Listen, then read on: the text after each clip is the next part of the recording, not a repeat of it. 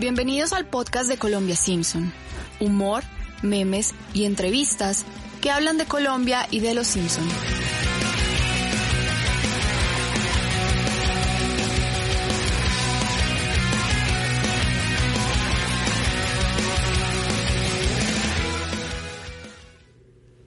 Hola a todos los oyentes de Colombia Simpson.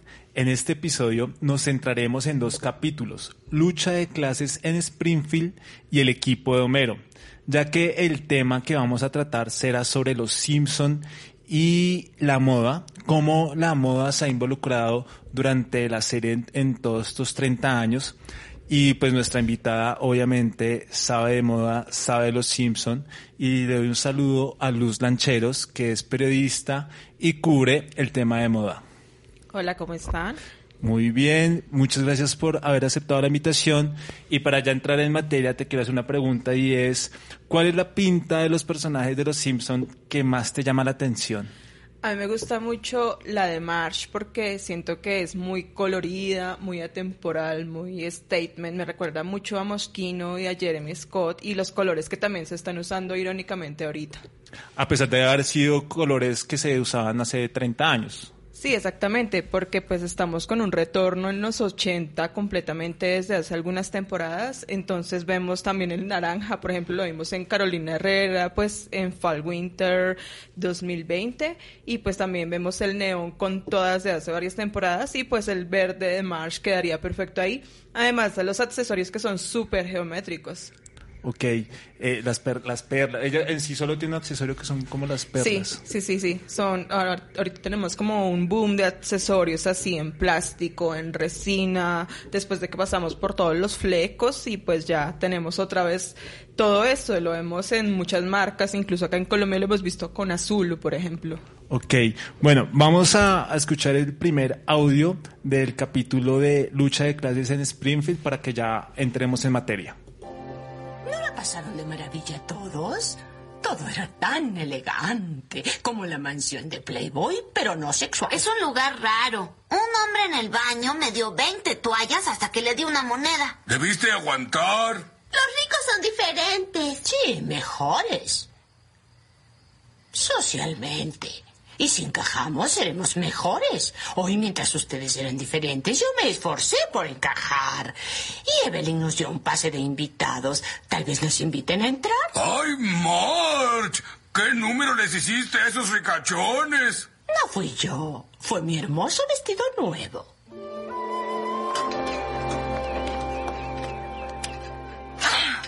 Es un idiota. No pedí emparedado de milanesa, pedí emparedado a la vienesa qué está pasando, mamá. Todo esto es tan decadente. Solo niños mimados y padres complacientes que solo refuerzan el pernicioso sistema de caballos galopando en el prado. Ah, disculpa, tengo que irme.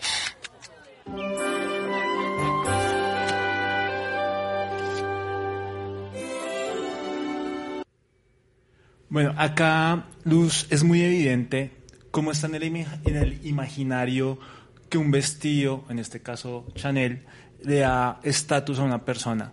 ¿Por qué, o bueno, por qué se cree o por qué Chanel se categoriza de esta manera? Bueno, yo creo que Chanel trascendió en el tiempo al lograr ser la marca que tiene más claro ese imaginario y trascendió en el tiempo por fijar esos valores durante tanto tiempo. Digamos que cuando Coco Chanel empezó tenía contendores como Poire y tenía también de arriba la Schiaparelli, que pues era su contraparte surrealista pero ella logró como definir una época y las necesidades de las mujeres en cuanto a libertad, movilidad y elegancia. Ella fue rupturista pues cuando comenzó a incursionar en la alta sociedad con un vestido negro y también pues a redefinir las prendas masculinas.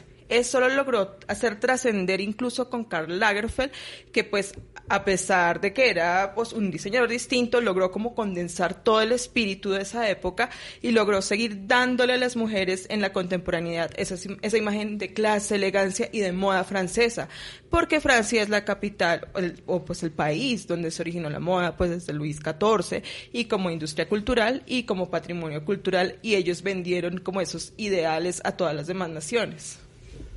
En esta época, la que tú nos estás hablando, ¿de qué época te, Cuando hablamos de nos ese- ubicamos? Sí, cuando hablamos de ese vestido, hablamos de los años 20, 30, por ahí. Eh, ella pues se vuelve nazi, en nazi, entonces pues huye y después vuelve, abre la casa y pues otra vez vende todo este ideal de vestidos de alta costura, elegancia y pues igual también te- tenía una clientela muy rica. O sea, tenía pues a Wally Simpson, que es la esposa de Eduardo VIII, por ejemplo, y Grace Kelly. Bueno, la alta sociedad estaba con ella porque ella circulaba en ese, pues, en ese ambiente. Entonces, eso le dio como también un paraje para volver a entrar y pues para volver a popularizar sus creaciones en el jet set. Eh, en este capítulo de Los Simpson, Marge obtiene o compra este vestido Chanel es porque lo, lo consigue como en una en una reventa. Sí. Eh, este capítulo fue emitido a principios de los años 90. En esa época, una persona de clase media, porque los Simpson, la familia Simpson es una eh, familia de clase media, eh, podía soñar con este tipo de vestidos. Es más, recuerdo que en este capítulo también March, cuando ya entra al club por primera vez y tiene que volver a ir, y bueno, dice, ahora qué vestido llevo, y que Lisa le dice, como no, pues cómprate otro. Ella dice, no, pero es que cómo va a comprar otro. Es más, perdón, no. Cuando van a comprar este vestido, ella dice es que igual sigue siendo muy caro, a pesar de ser un vestido de remate. Sí, no, pues es que ese 90 dólares eran una fortuna. Eh, cuando yo vivía en Ciudad de México encontré un Chanel original, encontré muchas prendas originales, pero es porque ya era la barata, de la barata, de la barata, de la barata, pero ya que estaba en rebaja y era vintage. Pero eso muy raras ocasiones sucede. Uno va a Amazon, por ejemplo, y encuentra las mismas cosas, pero pues es un precio elevado. Creo que pues lo hicieron por ahí, porque igual se encuentran prendas, pero, pero realmente no era accesible y nunca ha sido accesible. A pesar de ser económico y a pesar de ser vestidos de años atrás, se mantienen en la... Claro. O sea, uno, uno dice, no, esto es de la temporada hace tres años. Eh, voy a ver si que Wallace quiere preguntar algo. Presento a Wallace, el productor. Hola, de- bienvenida, de Colombia, Simpson. Hola. Quería preguntarte un poco también sobre esa. Fue una rivalidad muy grande que hubo entre Coco Chanel y Schiaparelli. Él sí. ¿Qué fue lo que le dejó, dejó esa lucha para lo que fue la moda de en adelante? Porque sus estilos eran bien diferentes, no más en la forma de vestir cada uno de ellas dos, ¿no? Pues bueno, es que Aparelli se acabó. O sea, era mucho mejor, digamos, en cuanto a sintetizar su realismo y todo eso. Ella colaboró con Dalí. Pero Chanel logró crear valores de marca inalterables, que es lo fundamental para toda firma de moda hoy, para todo diseñador. Con las, con las flores, con las perlas, con las cadenas, con el perfume. Quiso expandir su universo más allá de la ropa. Es que Aparelli no lo hizo a tiempo y tampoco pues se le dieron como muchas ganas de hacerlo. Chanel sí supo trascender y sí supo tener socios que la llevaron a donde eran, incluso para desarrollar otras cosas que comprendieran su universo. Una marca es un un universo y pues eso es lo que han logrado otras marcas también como Dior y pues han logrado después. Ok, es que, es que Aparelli fue quien trabajó mucho con el cine, ¿no? Con el vestuario del cine. ¿O fue Eh, Coco, Coco Chanel? Chanel fue, pero pues le iba mejor es que Aparelli y ya después retomó en esa época Edith Head. Ok, y de estas dos grandes mujeres de la moda, ¿qué influencia hay sobre los Simpsons que tú puedas ver? Que digas un personaje, o sea, esto es Chanel, esto pues es Schiaparelli, o no, solo ellas dos, sino de pronto Dior, no sé qué otro diseñador. Pues yo creo que mucho más adelante con los pantalones de MC Hammer de Bart, que son también pues muy ochenteros, que los han retomado muchísimas marcas en el sportswear. La esposa del doctor me encanta porque tiene una silueta que están sacando también en estas temporadas y lo vimos en Saint Laurent como hace como dos temporadas, por ejemplo, también. Además, ya que mencioné a la esposa del doctor Hirbert, eh, ella, uno no, sabe qué hace. O sea, uno sabe que es la esposa de él, muy bien vestida, pero no sabemos si es ama de casa, si tiene algún trabajo. Pues no sé si algún joven nos está escuchando y le gusten las últimas temporadas, de pronto Arroba dado- Colombia Simpson, nos, y ahí nos- nos, dejan nos escribe y nos, pues, dirá- y nos dice qué hace la esposa del doctor. Pero yo no había caído en cuenta de eso, por ejemplo. O por ejemplo, la esposa de Flanders, que tiene una vestimenta, no, no de la misma clase, sino se reduce totalmente. Es como la ama de casa, Sí, pero súper cristiana. cristiana, recatada. horrible. La creadora, por ejemplo, de Stacy Malibu también Ah, sí. eh, es pura moda de los 70. Uno ve pues a todas estas divas de los 70, pero ya como en su época de decadencia, pero con unos beige y unos camel de los 70 y los 80. que además que Stacy Malibu era la referencia de Barbie. Eh, ¿Nos puedes hablar un poquito de ese capítulo? No vamos a hablar del capítulo entero, pero que hay uno que puede inferir frente a la moda en Los Simpson en ese Pues, capítulo. Yo veo que la tratan como un estereotipo, sobre todo porque muestran a la rubia tonta. Y cuando Lisa pues reinventa la Barbie, la reinventa con pantalones y con cosas muy masculinas. Y creo que hasta legalmente rubia, ese estereotipo se rompió. Ok, bueno, vamos a seguir escuchando audios de este capítulo. Marsh, tu familia encaja perfectamente aquí. Si todo sale bien en el baile del sábado, me encantaría proponerte como miembro. Oh, sería un sueño hecho realidad. Iré con todos mis moños. ¿Moños? ¿Y dónde piensas adherírselos a tu traje Chanel multiusos?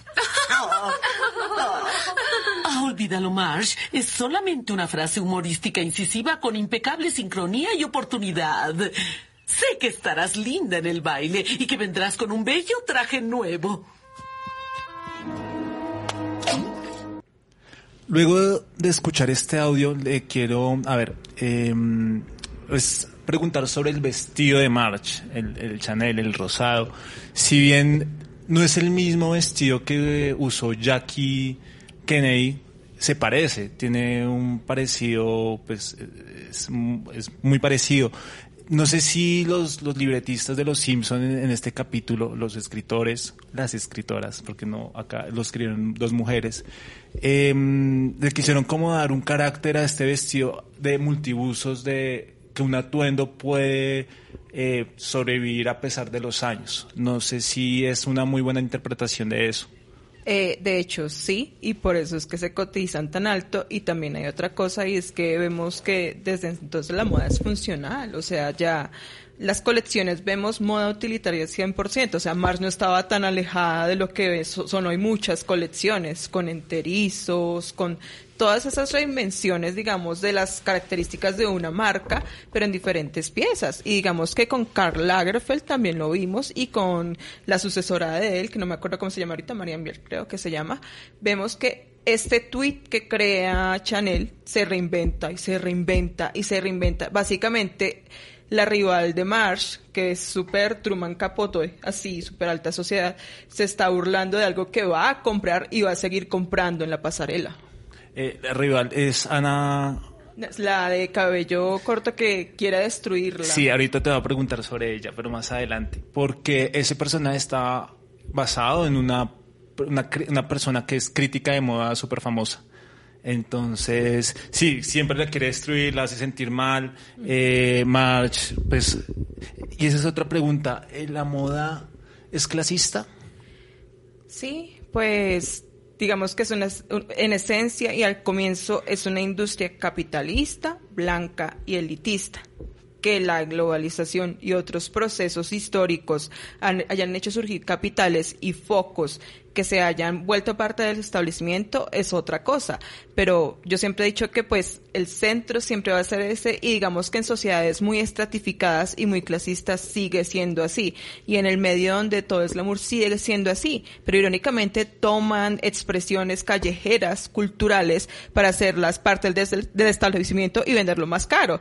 O sea, cuando usted le dice quiso Iñero a alguien, probablemente vea todas sus cosas en las pasarelas tres años después y las venden más caras y usted las va a comprar. Eso pasó, por ejemplo, con los trainers de Valenciaga, los tenis gigantes noventeros o las camisetas de Piolín que ha vendido Jeremy Scott y que se vendieron con H&M. Dicen que son de ñero y usted diría, uy, no, uñero, por su prejuicio social en Bogotá. Pero ¿qué, ¿qué pasa? Que la moda está vendiendo eso a más de mil dólares y se agota. Frente a lo último que nos estás diciendo, bueno, yo de moda no sé mucho, pero sí me generan muchas preguntas y dudas. Eh, decías, ponías el ejemplo de Piolín, y creo que todos, me incluyo, he caído en este tipo de estigmatizaciones como de, uy, una camiseta de Piolín, qué boleta, qué guisa, pero pero uno ve y en otros países, Estados Unidos, Europa, pues hay gente que paga por eso y, y hasta se le, pues uno dice, se le ve bien. ¿Por qué pasa eso? Porque acá tú tomamos ese tipo de cosas que, que tal vez no es de nuestro gusto y lo, lo catalogamos de cierta manera como clase media baja. Porque Colombia es una sociedad todavía muy endogámica y cerrada en sí misma con su construcción cultural. No fuimos muy favorables a la inmigración en el siglo XIX y XX, fuimos muy proteccionistas con nuestra economía y hasta los años 90 comenzamos con el auge del neoliberalismo. Todo nos ha llegado, nos ha llegado tarde y nos sigue llegando tarde. Entonces pasa que solamente vemos esto como el centro del mundo y no miramos hacia afuera, pero el Internet ya está haciendo que más gente vea hacia afuera, pero no tanta como la que queremos. Entonces los únicos referentes de moda que tenemos es esa moda señorial que pues nos vendió Pilar Castaño, que nos vendió toda la gente de la alta sociedad en cromos y pues también en las clases populares, los cantantes populares, Jessica Cediel en la televisión y todas las presentadoras. Por eso cuando vemos una estética tan distinta, la violentamos porque no sabemos cómo reaccionar ante la diferencia y creo que no es solo con la apariencia, es con todo.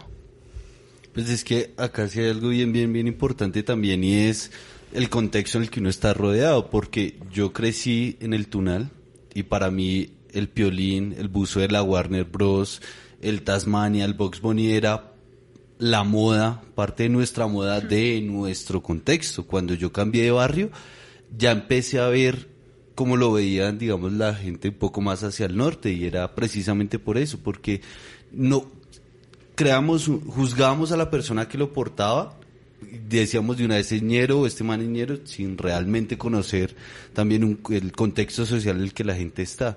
Tengo una pregunta. Eh, ¿Quién impone la moda?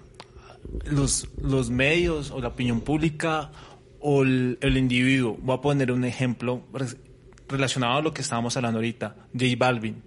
La pinta de J Balvin hace unos 25 años acá en Colombia no creo que sería aceptada. Pero hoy en día es aceptada. ¿Por qué pasa esto?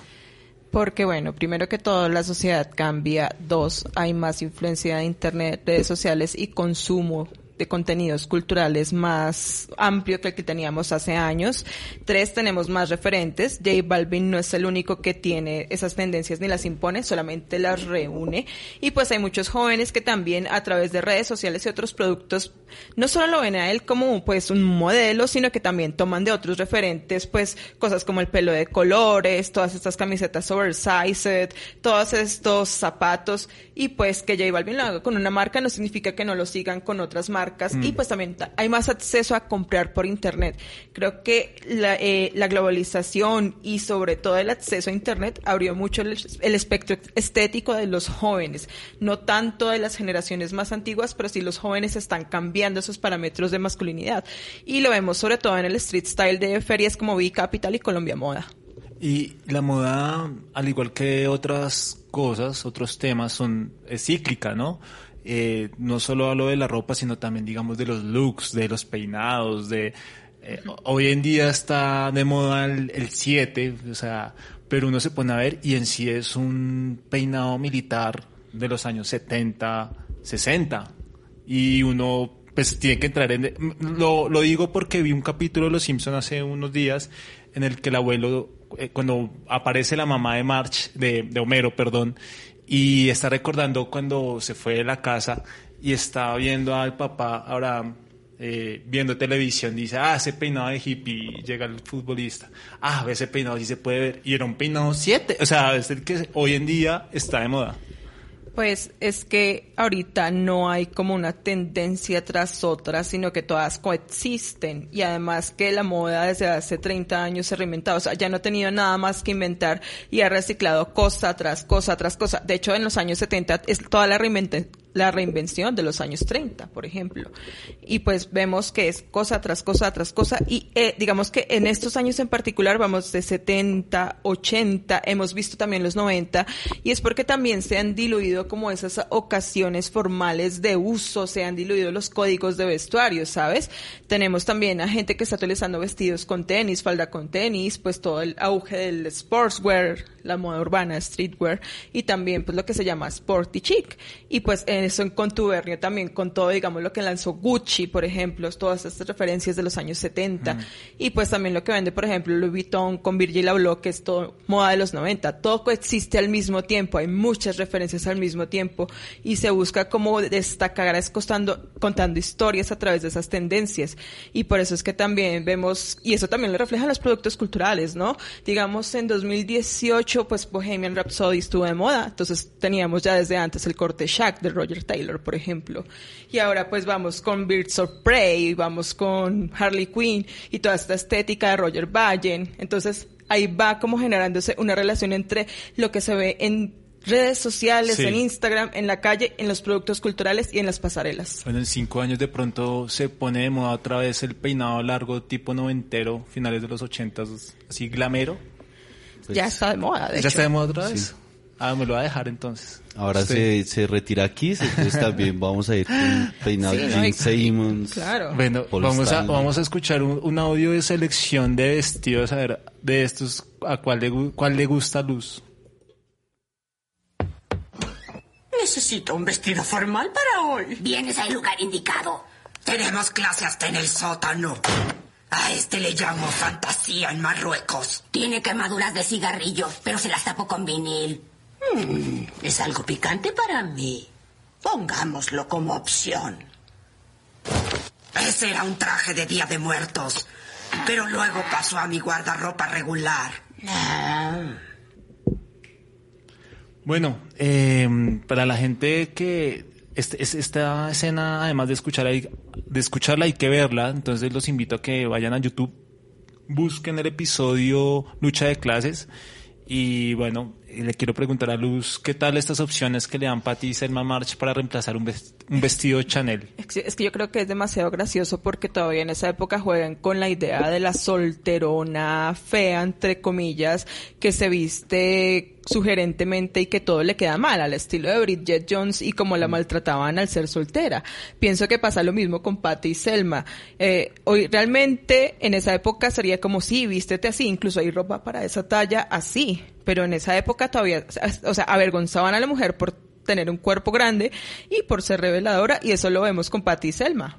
Las avergüenzan en toda la serie, ¿no? Claro. Es, eh, la- las tías solteronas, fuman cigarrillo. Pues recuerda el capítulo en el que Homero había comprado la pistola y que Sí. March había ido a la, a la casa de Patty y Selma a quedarse Ah, una sí, noche. sí, sí, sí. Golpea y abre y no sé cuál de las dos sale, si es Patty o Selma, con un vestido súper revelador, ajustado y dice, no, tenemos visita y adentro está es el técnico Sí, de... el técnico. Dice que no, pero esto está desenchufado y cierra la puerta. Siempre es- las vemos así, ¿no? La necesitada, por ejemplo, también. Sí, no, y es una imagen todavía muy anacrónica de una mujer, eso ya no pasa. Entonces, bueno, entonces de esos vestidos, ¿cuál, cuál te llama así la atención? Ah, recuerdo uno rojo y uno que le queda March sobrándole todo. o Sí, que- gigante como de PVC y esos vestidos, digamos que los vemos mucho con las Kardashian y también sus réplicas respectivas en Fashion Nova, que es la marca que les copia todo a ellas y a Cardi Sí. B. Ese me gusta mucho porque pues refleja toda la estética también instagramera que hemos visto en estos últimos años que pues popularizaron las Kardashian, que es mostrar curvas con elementos muy fuera de lo común, PVC, látex, etcétera. Y pues me parece chévere que ellas sean transgresoras en eso, a pesar de que se les trate tan mal por eso. Claro, y acá también quería entrar en el tema que ya lo habíamos tocado anteriormente, el tema clasista, porque eso es clasista, y mm, cómo lograr que en la moda la moda sea más incluyente o la moda ya es incluyente en sí misma, o sea, o no, o no lo es? Mm, Pues yo creo que todavía falta mucho. Sí lo ha hecho en cuanto a que las modelos de talla grande, por ejemplo, modelos diversos han conquistado ciertos espacios, pero siento que es más como una estrategia de marketing que inclusión real, porque pues ya teníamos a Candy Candice Huffin, teníamos a Ashley Graham modelando desde hace tiempo, pero pues Tim Gunn sale en 2016 diciendo, pues, oh, ajá, ok, están ellas, pero pues las mujeres de talla grande en Estados Unidos, ¿por qué no las pueden vestir los diseñadores? Entonces, dos años después, él se va con Valerie Steele, que es la directora del Museum of Fit, del Fashion Institute of Technology, y pues en el simposio Fashion and Psychic hablan de eso. Y pues llegan a la conclusión de que en las escuelas no enseñan a diseñar para otros cuerpos, por ejemplo, que les falta mucho a los diseñadores esa visión y de hecho vemos que en las alfombras rojas a gente como a Christina Hendricks, que es la diosa de Batman, le toca acudir a Christian Siriano, que es el único que hace diseños para otros cuerpos que no sean los normados sin curvas que les vende pues la imagen- hegemonía cultural Me, gringa. me recordaste, antes de, de la pregunta que te iba a hacer, me recordaste un capítulo de Betty la Fea que estuvo popular me- el año pasado, en el que cuando Betty ya es la presidenta de Comoda, hace el desfile con las empleadas de la, de la empresa y, y decían exactamente, ella decía exactamente lo que tú dices y también como ese asesoramiento que necesita el cliente al momento de comprar un vestido, ¿no? Que se ajuste eh, a mis medidas, en el que yo me sienta bien. Y creo que acá, frente a lo que pongo de Betty la Fea y al haber escuchado esta escena, viene una pregunta que creo que viene al caso. Y es porque Patty y Selma no se sienten mal con los vestidos que tienen, ni se sienten mal con ellas mismas eh, en, pues en este capítulo. Eh, ¿Qué es vestir bien? Es muy relativo, porque el, el concepto de buen gusto es relativo a una cultura, a un contexto y a una historia. Eh, lo que nos han tratado de vender el buen gusto es occidental, europeo, blanco, cristiano, y eso excluye raza, excluye talla y excluye sensualidad. Y todas esas violencias van contra eso.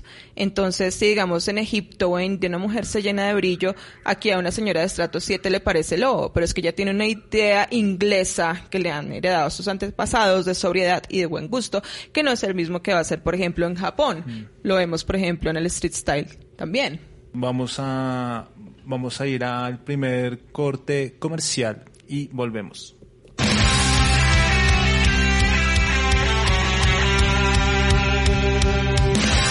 Si le interesa pautar en este programa, no olvide comunicarse con nosotros a través de nuestras redes sociales. Nos encuentran en Facebook, Twitter e Instagram como arroba Colombia Simpson.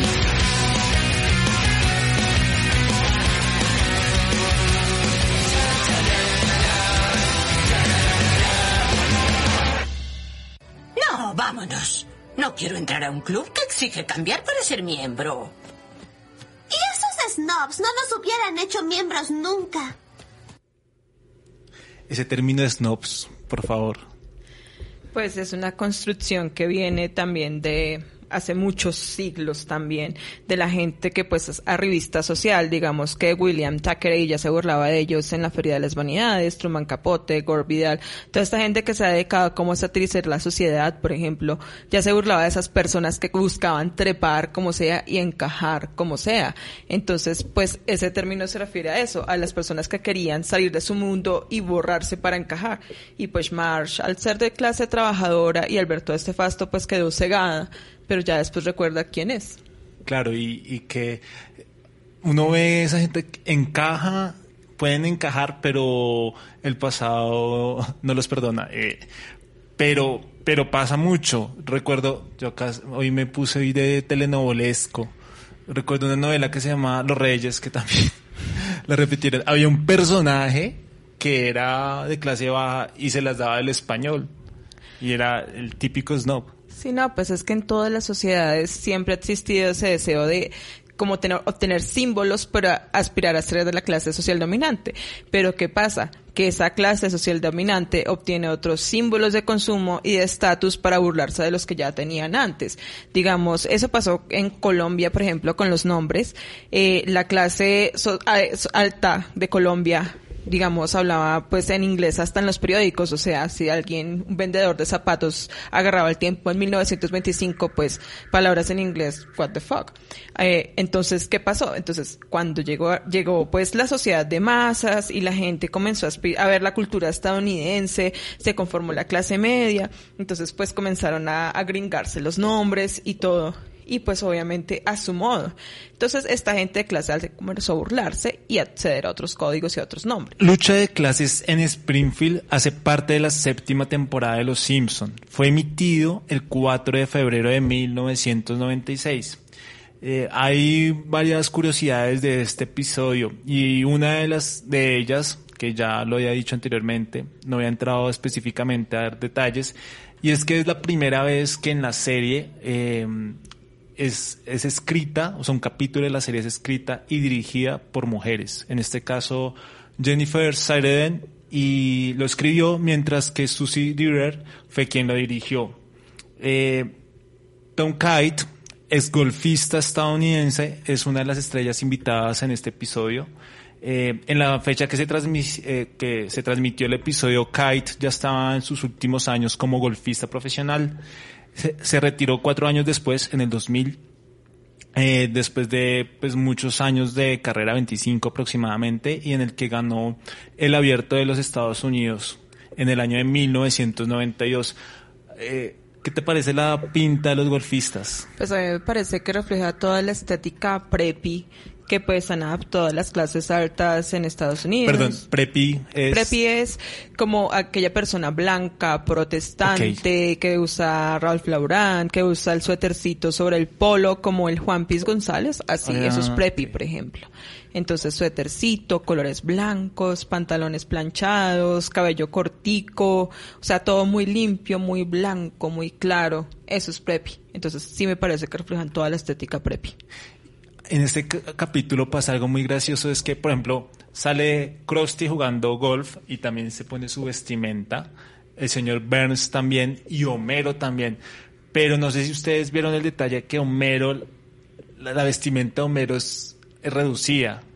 No, Sí, no sé si sí, sí, sí, sí, lo he visto y es porque Homero nunca va a encajar. O sea, esa es la muestra de que Homero jamás va a encajar en ese mundo y no encaja en nada realmente. Es más, él le dice al señor Burns, a mí no me importa entrar al club cuando él le gana, cuando se da cuenta que Burns hace trampa, él le dice, a mí no me importa entrar al club, se lo va a decir a todo el mundo. Y Burns le dice, pero a su mujer sí. Entonces lo chantajea de esa forma, pero ahí es algo muy evidente lo que está diciendo Luz. Y ya para terminar, como los, los datos curiosos de este episodio, otra de las estrellas invitadas, que no está personificada, pero hicieron este personaje en- en base a Anna Wintour, que es, no sé si Luz la conoce, Sí, es claro. una crítica de moda, Es- eh, editora en jefe de Vogue. Sí, es desde 1988 la editora de Vogue Estados Unidos. Ella elevó la revista a la marca mundial que es hoy, pues al comenzar a meter celebridades, al establecer como todo el universo y también a pues crear la figura de la editora de moda tirana, que pues es en la que se inspiraron en Devil Wears Prada. Y pues es Ah, sí, la mujer poderosa, inalterable, tirana, con estilo, reflejo del estilo y el poder. Pero siento que hay mujeres más interesantes que ellas, como Diana Brillan antes que ella, y Franca Sozzani en Vogue Italia, que hacía editoriales más políticas. Pero ¿crees que los Simpson acá cogieron el personaje de ella para hacer una crítica también a ella? O sea, como ese Eh, arribismo, se nota que es puro arribismo clasista, Sí, es yo- británica. Yo creo que un poco sí, eh, como al mostrar como todos esos estereotipos con los que se asocia la moda de exclusión, de poder, todo eso, o sea, de, o sea, de, de- de la jefa tiránica, sobre todo que van a retratar en el libro y la película sobre ella indirectamente después. Igual, igual eh, se nota que es una persona muy importante en la moda. O sea, ¿por qué se, se catapultó? ¿Qué fue lo que lo hizo a ella, que lo que la hizo a ella importante en el mundo de la moda? porque ella comenzó a mezclar prendas de diseñador con prendas vintage y low cost. De hecho, su primera editorial fue con prendas así de muy bajo costo con diseñador y comenzó también a descubrir talentos nuevos y también elevó a la figura de celebridad la figura de editor de moda y también descubrió pues a diseñadores que también serían celebridades. Ok, bueno, ya, ya vamos a entrar, llevamos media hora de programa, vamos a entrar con nuestro segundo capítulo, que es el de el equipo de Homero, algo muy curioso. Los dos capítulos de moda que, que estamos mirando tiene que hay una historia detrás que es el deporte. En el primero es el golf y en este son los bolos. Eh, vamos a escuchar el audio de, de este capítulo. Hace unos días surgió una revuelta inducida por un perturbador lema en una camiseta. No, no, no, no, no traten de recordar cuál fue el lema. Para asegurar que ese frenesí destructivo no se repita jamás, he decidido que desde el lunes los estudiantes usarán uniforme obligatorio.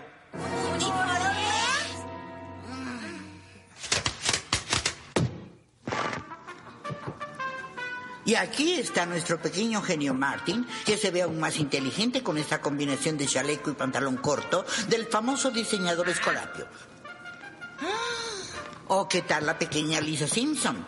No tendrá necesidad de tocar melodías tristes con este alegre conjunto, coronado con el coqueto detalle de la boina francesa que parece gritar Silence. Esto sucede por la camiseta que llevó Bart y decía abajo la tarea.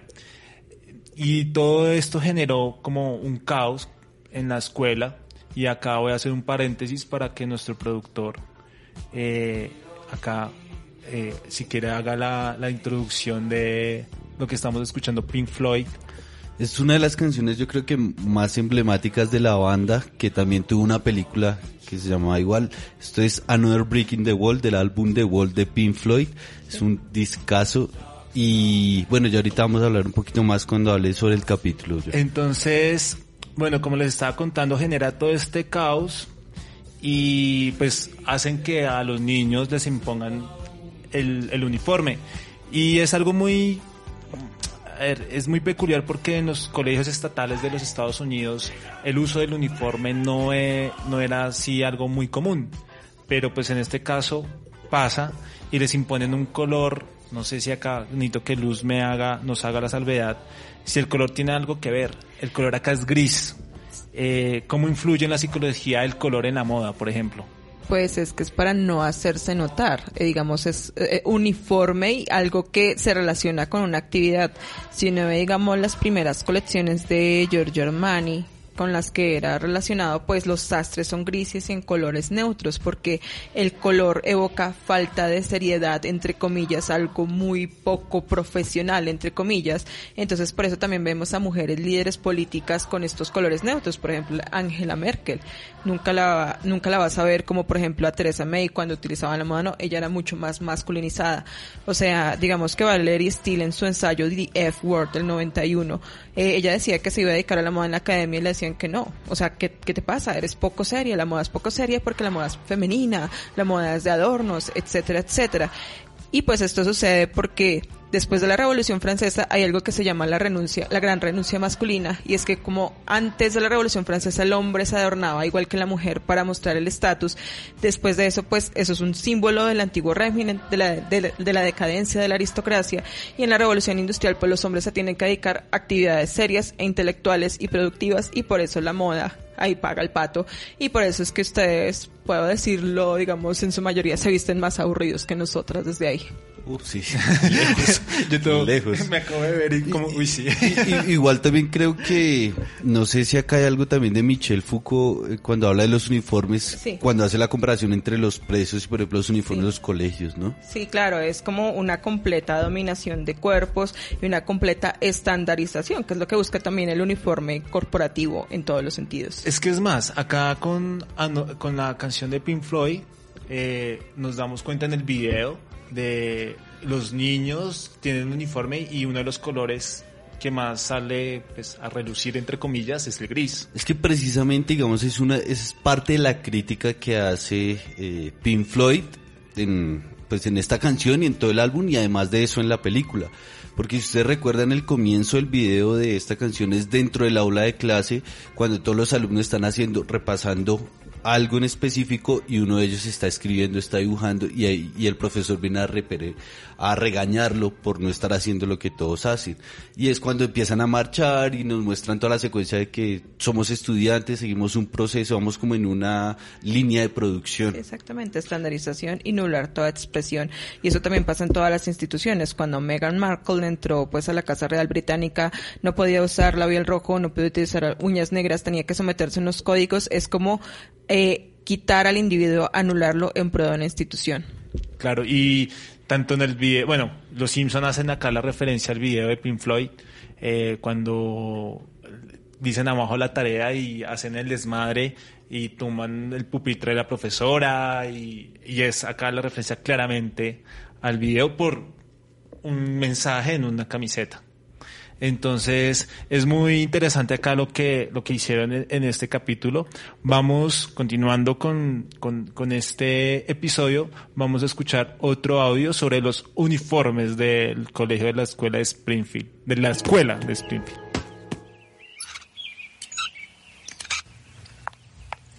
Tú la traes. Ahora tú eres quien la trae. Entendido. Sí, tengo que admitirlo, Seymour. Este uniforme estudiantil ha creado un ámbito sin distracciones. Maravilloso. Así estarán preparados para puestos fijos en las oficinas burocráticas del mañana. Y además, a un minuto antes de que me vaya, no ha pasado absolutamente nada malo. Eh, Bueno, empezó a llover, pero no puede culparme por eso, ¿verdad? Sí, claro, claro.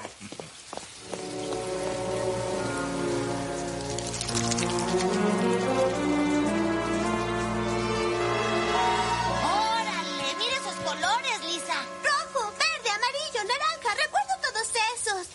¡Ah! ¡Estoy enloqueciendo! Oigan, siento que algo me vuelve. ¡Abajo la tarea! ¡Y abajo los uniformes!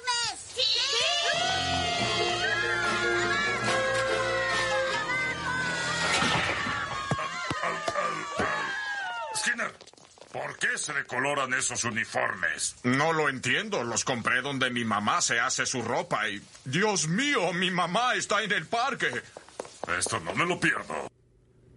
Este audio me, me encanta porque refuerza la idea de la que Luz nos estaba comentando ahorita sobre todo esto de la teoría del color, de cómo se, se busca una manera de, de tener enca- encajonada una sociedad a, a los niños y, y esta, esta escena lo refuerza con la frase del superintendente Chalmers que dice como así estarán de preparados para puestos fijos en las oficinas burocráticas del mañana. Y es una frase muy bien pensada porque pues habla de la uniformidad del trabajo, de cómo esto va en contraposición a la tendencia hippie, eh, que secuencia que después pasa esta secuencia hippie y son todos esos colores. ¿Cómo, cómo se, cómo toda esta idea del, del movimiento hippie ver, va en contra, va en contra del sistema político, de la burocra- burocratización de la vida cotidiana y en parte del trabajo que hoy vemos hoy en día en las oficinas de nuestro país, por ejemplo. Eh, yo acá le pregunto, le quiero preguntar a Luz, y es cómo, cómo, cómo es la imagen del oficinista hoy en día, qué refleja. Pues yo creo que unos códigos bárbaros de clasismo, racismo. Una vez, como hace seis años, se hizo viral un código vestuario, no me acuerdo en qué empresa, que eso fue noticia, y que no podían utilizar labial rojo, que solamente colores neutros, etcétera, etcétera. Es como entre más mines la expresión de alguien, más crees que va a ser útil para el trabajo, pero como lo hemos visto también incluso en los colegios, mientras más prohíbas una cosa, más la gente lo va a hacer y se va a saltar las reglas. O sea, por ejemplo, los colegios católicos, yo estoy en un colegio católico donde el uniforme es horrible, verde con rojo y medias blancas marcadas. De hecho, entonces no podíamos, no podíamos usar el ruedo de una falda a cierta altura, no podíamos, no podíamos utilizar cierto pelo. Lo primero que yo hice fue raparme, mis amigas pues se subían la falda hasta la cintura, por ejemplo. Creo que entre más restricciones le pongan a la gente para expresarse, más las va a expresar por otro lado de otra manera. Y creo que eso también sucede en la política, con el alcohol, con el consumo, etcétera. Siempre va a suceder así y está probado. En esta escena también evidenciamos que los uniformes se comienzan a desteñir. Esto es como muy parecido a una técnica que se llama Taste Day y precisamente esto se, pro- se popularizó hace muchos años y con el movimiento hippie. Eh, como este método de teñir la ropa colorida en sí misma habla de los ideales de la persona.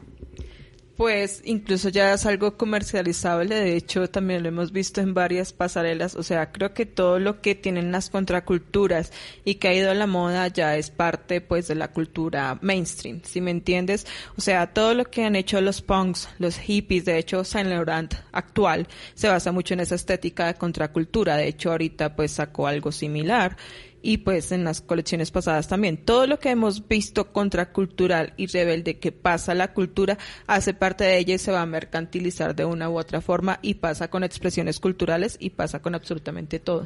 Em, sintetizando un poquito, ¿nos puedes contar un poco sobre la historia de esta técnica? Pues la técnica es ancestral, se pues se popularizó en los años a finales de los años 60, volvió en los 90 y siempre ha estado, de hecho, pero pues siempre se retoma en algún punto y siempre la vuelve a sacar algún diseñador y siempre sale como una línea de accesorios, entonces ya no tiene un significado tan contracultural y tan rebelde, sino que ya es parte de nosotros. Es como cuando tú te vistes con una chaqueta de cuero, hace 70 años hacerla con gancho, digo, hace como en los años 70, digo, era revolucionario. Ponerte unas Dr. Martens era revolucionario porque ibas a ver a Kurt Cobain en concierto. Ya no es revolucionario, es algo que incluso puedes comprar muchísimo más caro y se lo ponen las niñas ricas también. Es como lo que pasara con los tatuajes. Hace 30 años tatuarse era...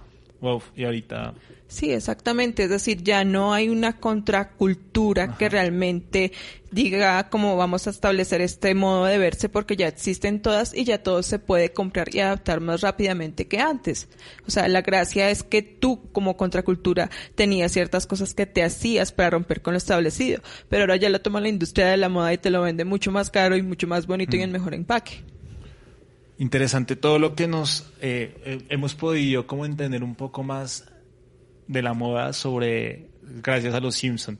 Y, y es un tema que es muy difícil de uno identificar a primera a primera vista por así decirlo cuando cuando ve los capítulos de los Simpson. Pero en estos dos eh, creo que el tema es muy evidente. Eh, también pasa con la moda y el deporte. No sé si tú tienes algo que, que decir frente a eso vuelvo y lo reitero, en estos dos capítulos el deporte está incluido ahí. En el golf, en, el- en este, por ejemplo, los bolos, que los, eh, eh, en, el- en el bol, en los bolos hay varios equipos ahí en esta escena y cada equipo tiene su, su vestimenta. Su estilo. Sí, no, me recuerda mucho a la estética tribal que también usaban las chicas de la película Grease, Hmm. de los años 50 sobre todo. Esas como chaquetas que pues eran de un grupo y que te relacionaban con un grupo y que también eran como muy contraculturales, pero sobre todo me recuerdan a Grease, sobre todo porque son unas bomber jackets muy bonitas. Eso me parece chévere, por ejemplo, ese detalle sí me gusta. Bueno, yo creo que va a tocar invitar a Luz a otro capítulo de moda que nos sale un poco más de la cultura oriental, porque los Simpson también hacen referencia a la cultura oriental, a su vestimenta, bueno, a, un- a una infinidad de cosas. Antes de, de allá entrar en nuestras últimas dos secciones de, del programa de nuestro podcast, eh, quiero pedirle a- el favor a Wallace que nos ponga una canción, ya que hablamos de cultura oriental, una canción que se hizo pensada en la cultura oriental, que es Mr. Roboto, de Stex. Sticks. Sticks. Es una, voy a confesar una de mis canciones favoritas, porque es de las, de las canciones progresivas del rock, más progresivas del comienzo de la historia. Y bueno, la ponemos porque nos, nos dirán, ay, pero ¿por qué ponen esa canción? Lo que pasa es que en este capítulo, que fue emitido también en 1996, están pegaditos los dos, Lucha de Clases y el equipo de Homero, em, hacen una referencia a esta canción. Eh, cuando Homero está apoyando a uno de sus compañeros del equipo, a Otto, hace una arenga que dice, dale duro Otto, y termina diciendo, domo arigato, Mr. Roboto.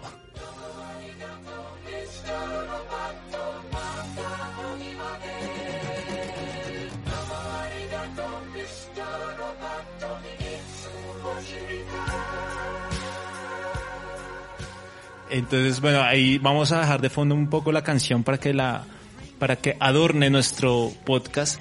Mientras yo le voy preguntando a Luz eh, sobre cómo se puede ubicar la vestimenta de ciertos pen- personajes en el tiempo. Entonces comencemos a ver con Homero, que es una persona que es un, como de cierta luz, una vestimenta muy aburrida, un jean, camisa blanca. Clase trabajadora, Born in the USA, Bruce Springsteen. Ok, Ah, ya. como el disco. Exactamente. Tal cual.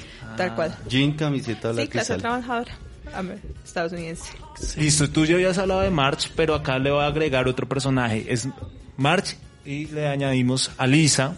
Ambas tienen un estilo muy particular, ¿no? Es como las dos usan vestido, perlas. Eh, hablemos de esas diferencias y de cómo se puede ubicar en la historia de la moda. Ya nos contaste. Pues digamos March. que es como más de una familia patronímica, como la parodia de la familia americana de los años 50, pero pues irónicamente por lo que hemos último- visto últimamente es muy atemporal y está muy ahorita en tendencia lo que ellas usan. Ok. Y vamos a terminar con esta descripción de personajes con Apu, Discos 2 y Willy el escocés. ¿Por qué? Porque es que de alguna forma, y desde el punto de vista de la moda, ellos representan un estereotipo. Eh, bien sea por la cultura a la que pertenecen o por el espacio donde ellos se desarrollan como personajes. Cultural. Exacto. Eh, ¿Qué tan acertados fueron los atuendos de estos personajes dentro de la serie y eh, frente a lo que ellos representan?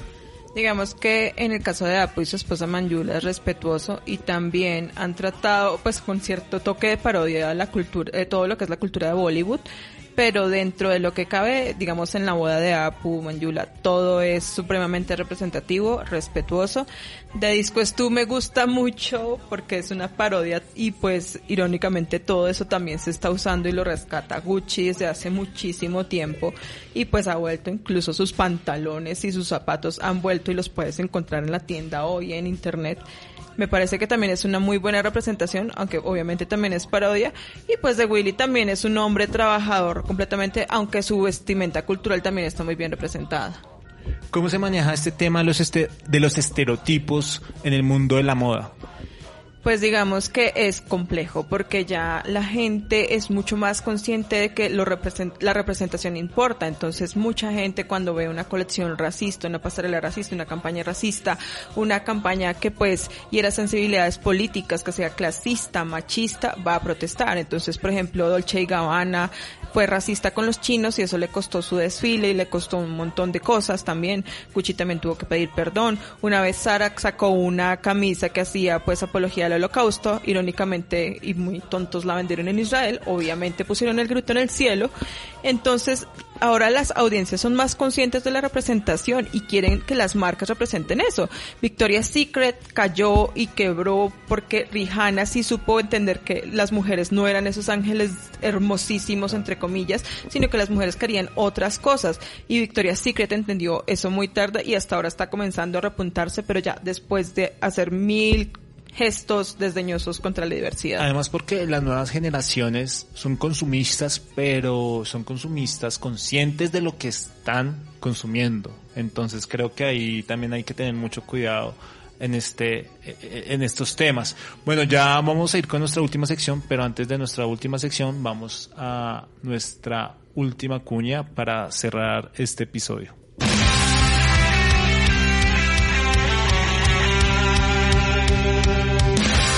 Si le interesa pautar en este programa, no olvide comunicarse con nosotros a través de nuestras redes sociales. Nos encuentran en Facebook, Twitter e Instagram como arroba Colombia Simpson.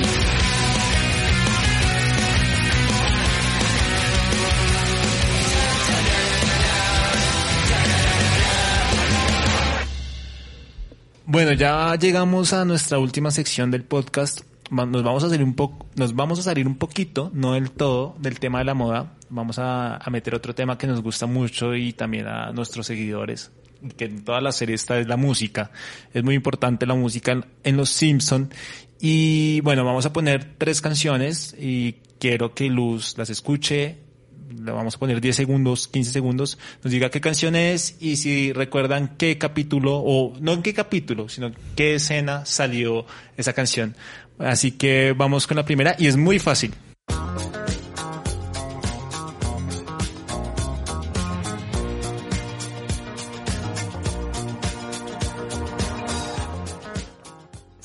Alive de Bee Gees, pero no me acuerdo realmente del episodio. Bueno, el episodio es La novia de Bart, que es cuando le hacen el cerco escocés a Bart. Y, y bueno, cae en la trampa y después sale Jessica Alegría y le dice que eres malo. y él se da cuenta que hay empatía con ella, ahí es su crush, para así decirlo, y se pone a caminar y suena esta canción. Eh, ¿Qué nos puedes contar de los Billys en el estilo de moda? Pues es que representan una época que es la época disco, que es una de mis favoritas estéticamente. Los años 70 es mi época favorita. Todo ese fasto, ese brillo, esas lentejuelas, o sea, todo ese maquillaje brillante, esa eterna fiesta, ese baile. Toda esa época desenfrenada que resultaron los 70 y que pues convergió con muchas cosas también, con el punk, por ejemplo, y con el glam. Y es como una expresión también de, esa, de, de, esas ganas de vivir la vida después de que se cayó toda esta contracultura de los hippies. Bueno, eh, y eso quería Bart, vivir la vida después de, de, del coqueteo con Jessica. Vamos con la segunda canción.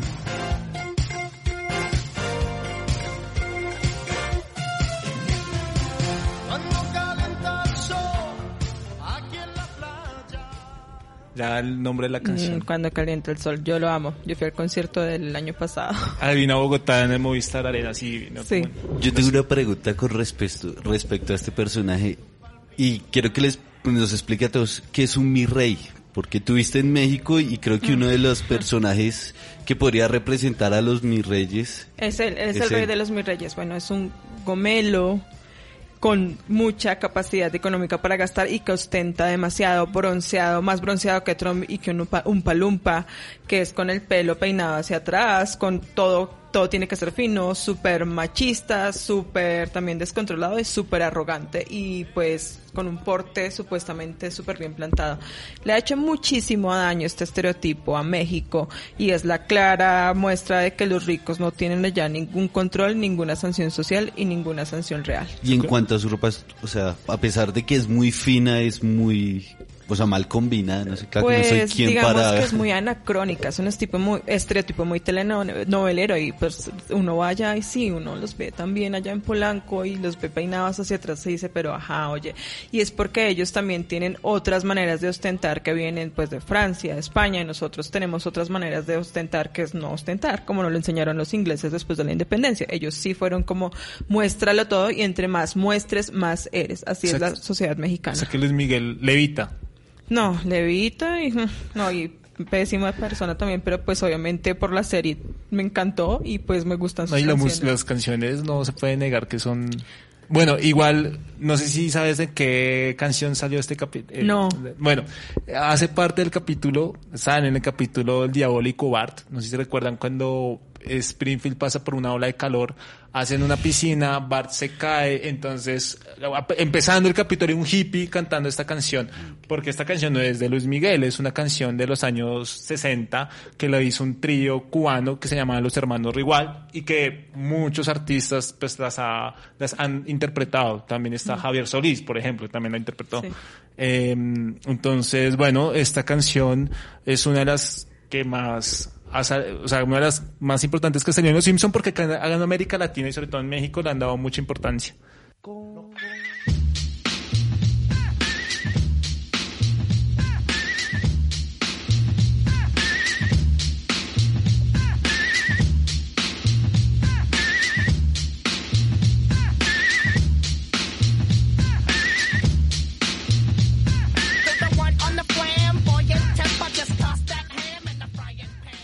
Pues no me acuerdo de la- del grupo ni de la canción. No, no me acuerdo realmente. Sí sé que es de los 80, 90, pero no sabría especificar quiénes son. Es 90, ¿no? Son finales de los 80s, comienzos de los 90s. Cypress Hill. Cypress Hill. Ah, bueno, pues sí. Y bueno, entonces no te acuerdas. Es, acá hay algo muy curioso.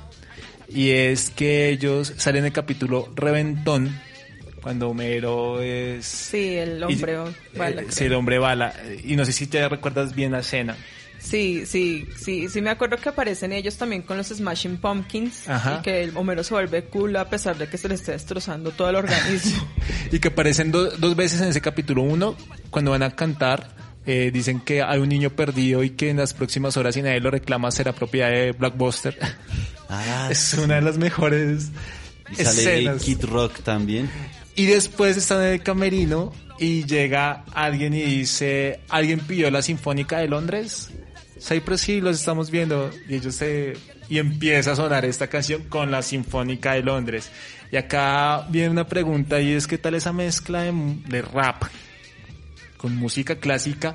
Y es que acá hay una imagen en, esa escena que es ellos con su vestimenta de rap y la contraposición, la música clásica con sus vestidos. Pues que creo que se ha hecho en todos los géneros, ¿no? Digamos que también se ha hecho con el rock, Led Zeppelin estuvo con la Sí. Filarmónica en Londres, por ejemplo.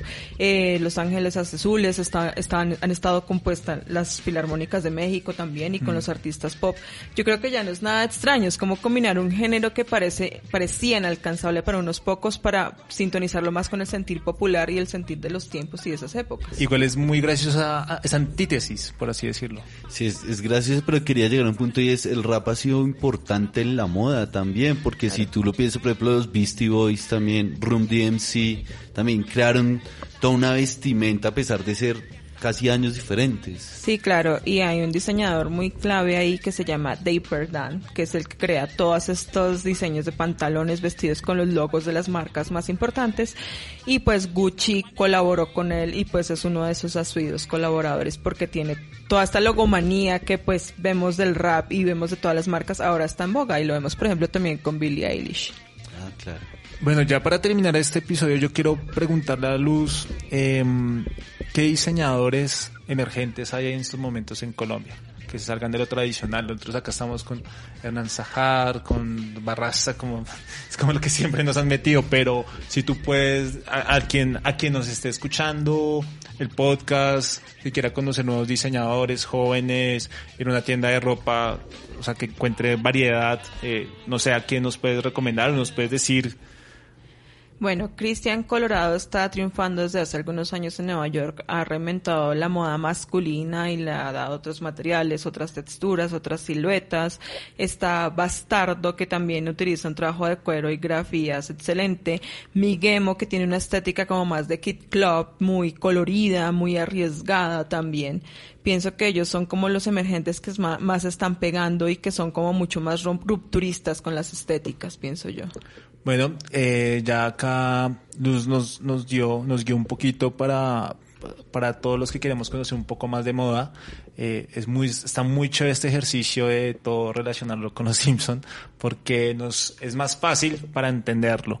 Eh, le doy las gracias a Luz por haber aceptado la invitación. Eh, espero que hayas estado muy cómoda. Le doy las gracias a William Romero, nuestro productor. Eh, por favor, la cuñita y usted dígala eh, de su productora, por favor. Pues para todas las personas que quieran crear su podcast, tener su podcast o tal vez transmitir en vivo, pueden seguirme en arroba roll de stream o arroba wallace8810 y ahí hablamos y producimos y sacamos podcast adelante. Bueno, entonces muchas gracias a todos los oyentes y espérenos en un próximo episodio de nuestro podcast Colombia Simpson.